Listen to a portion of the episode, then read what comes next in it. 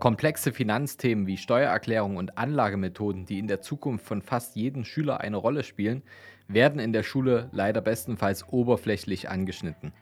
Dementsprechend ist die Allgemeinbildung, was finanzielle Themengebiete betrifft, im Durchschnitt deutlich niedriger, als sie eigentlich in der Praxis sein sollte.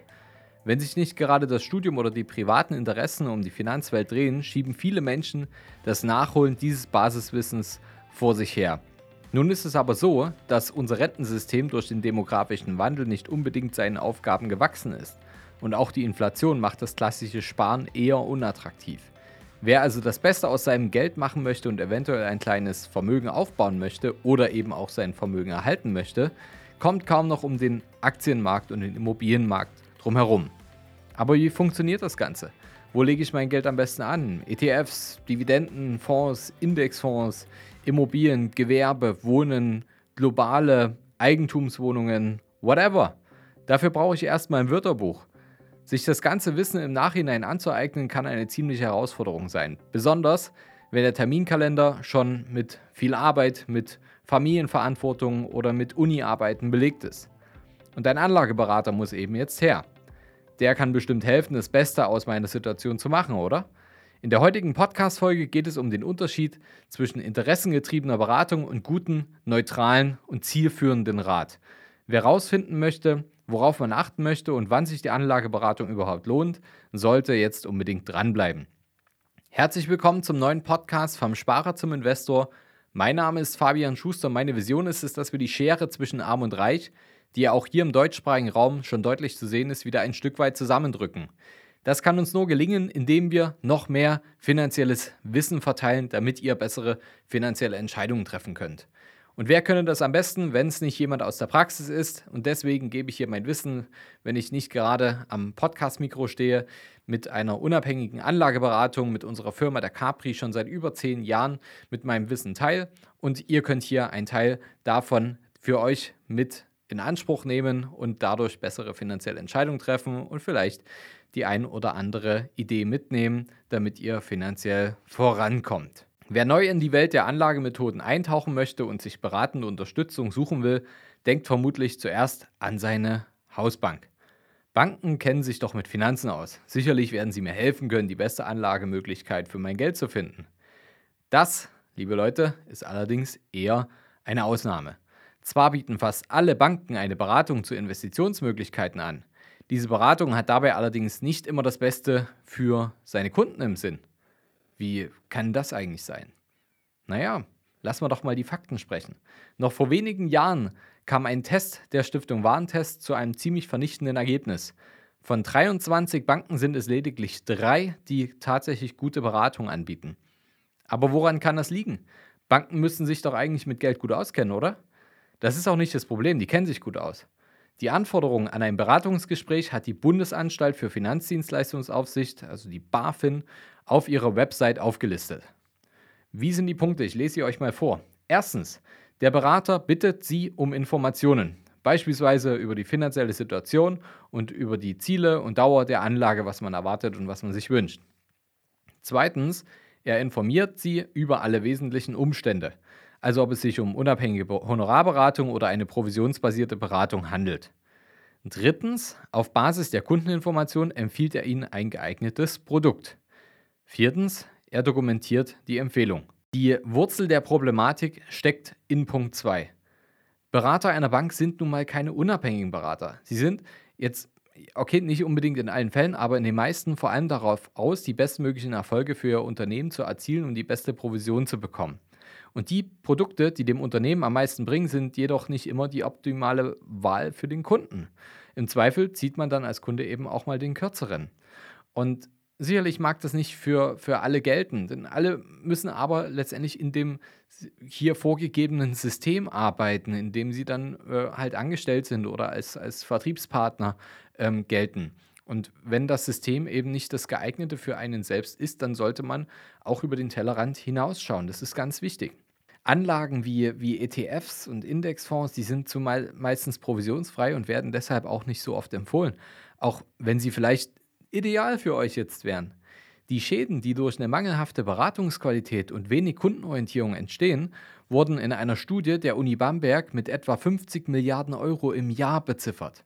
50 Milliarden Euro im Jahr nur durch nicht kundenorientierte Beratung. Das muss man sich mal vorstellen. 50 Milliarden Euro weniger, weil Berater und Unternehmen ihre eigenen Interessen über die der Kunden stellen. Okay, also was können wir jetzt tun, um das Ganze zu vermeiden? Zunächst mal zu dem, was man aktiv tun kann. Zum einen ist es vor allem für alle, die keine großen Vorkenntnisse haben, ratsam, mehr als ein Beratungsgespräch zu führen und sich ein Gefühl zu verschaffen. So legt man sein ganzes Vertrauen nicht in die Worte einer Person. Wenn ihr jetzt hier zuhört, dann macht ihr zum Beispiel schon eine Sache richtig. Ihr hört einen Podcast, wo es nicht darum geht, dass euch ein Produkt verkauft wird. Ideale Vorausbildung. Deswegen am besten, hier gibt es noch weit über 150 andere Folgen. Zieht sie euch alle rein. Dann seid ihr bestens vorinformiert, um gute finanzielle Entscheidungen zu treffen und einen richtigen Berater für euch zu finden. Wer sich mit Fachzeitschriften und legitimen Online-Magazinen ein bisschen Basiswissen aneignet oder eben hier über unseren Podcast, ist einfach dadurch weniger anfällig, auch mal über den Tisch gezogen zu werden von Leuten, die es vielleicht nicht so gut mit einem meinen. Und eine andere Methode, bei der die Gefahr geringer ist, dass die Beratung eigentlich eher dem Berater als dem Kunden dient, ist die unabhängige Honorarberatung. Hierbei ist der Berater eben nicht bei der Bank oder einem Unternehmen angestellt, von dem er Provisionen für die Vermittlung bestimmter Produkte erhält. Er bekommt sein Geld direkt vom Kunden vermittelt und idealerweise tatsächlich die Interessen der Kunden.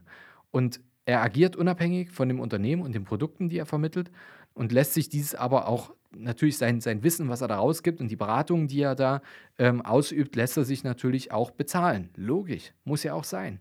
Aber stellt euch das mal vor. Das ist im Prinzip wie ein Steuerberater. Ein Steuerberater wird immer von dem, der den Auftrag gegeben hat, bezahlt. Und wenn der Steuerberater vom Finanzamt bezahlt werden würde, dann würden wahrscheinlich ganz andere Ergebnisse zustande kommen. Die heutige Gesellschaft, in der sich die Mehrheit lieber mal Gratis-Apps holt und dafür mit Werbung bombardieren lässt, anstatt für eine Beratung zu zahlen, tendiert tatsächlich auch bei der Beratung zur Gratis-Variante. Und allerdings zahlt man hier natürlich auch. Das ist ja ein, ein Trugschluss, wenn ihr irgendwo in Anführungsstrichen kostenlos irgendwas abschließt.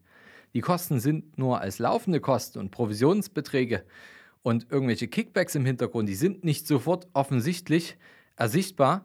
Und wie jetzt zum Beispiel, ja, wenn euch ein Honorarberater sagt, hey, meine Beratung kostet x Euro. Und insgesamt lässt sich jetzt einfach sagen, ziehen wir ein Fazit, Beratung ist gut und wichtig, man sollte nur darauf achten, wer einen berät. Wessen Interessen werden hier wirklich vertreten?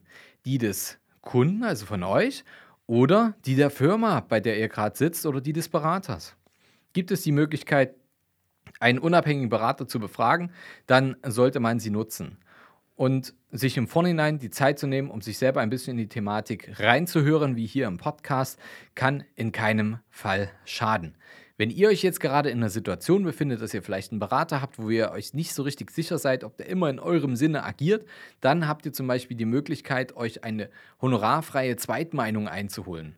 Das geht auch bei uns. Ja, wenn ihr jetzt sagt, Mensch, ich bin mir nicht ganz sicher, dann geht gerne mal auf unsere Internetseite kapitalreinvest.de/slash Kontakt und fragt dort an für ein kostenfreies Erstgespräch oder eine honorarfreie Zweitmeinung. Und dann könnt ihr euch eine Zweitmeinung einholen und wisst auf jeden Fall, seid ihr auf einem guten Weg oder solltet ihr vielleicht kleinere Korrekturen machen, um wieder auf dem richtigen Pfad zu landen. Schön, dass ihr dabei wart. Wenn euch das gefallen hat, was ihr heute gehört habt, naja, vielleicht kennt ihr ja das Bild mit dem Eisberg. Genau, das war nämlich nur die Spitze des Ganzen. Wollt ihr wissen, ob ihr für eine Zusammenarbeit geeignet seid? Dann besucht jetzt unsere Seite kapitalreinvest.de/slash Kontakt und fragt für ein kostenloses Erstgespräch an. In diesem 30-minütigen Gespräch sprechen wir über eure Strategie, wie ihr erfolgreich in Immobilien investiert, Steuern sparen könnt, eure bisherigen Investments kritisch auf den Prüfstand stellt oder eurem Depot mal so richtig Aufwind gebt.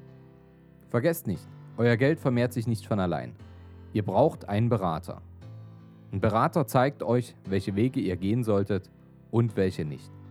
Wir haben im deutschsprachigen Raum bereits hunderten Menschen dabei geholfen, erfolgreich vom Sparer zum Investor zu werden und hohe sechs- bis siebenstellige Vermögen aufzubauen und zu erhalten.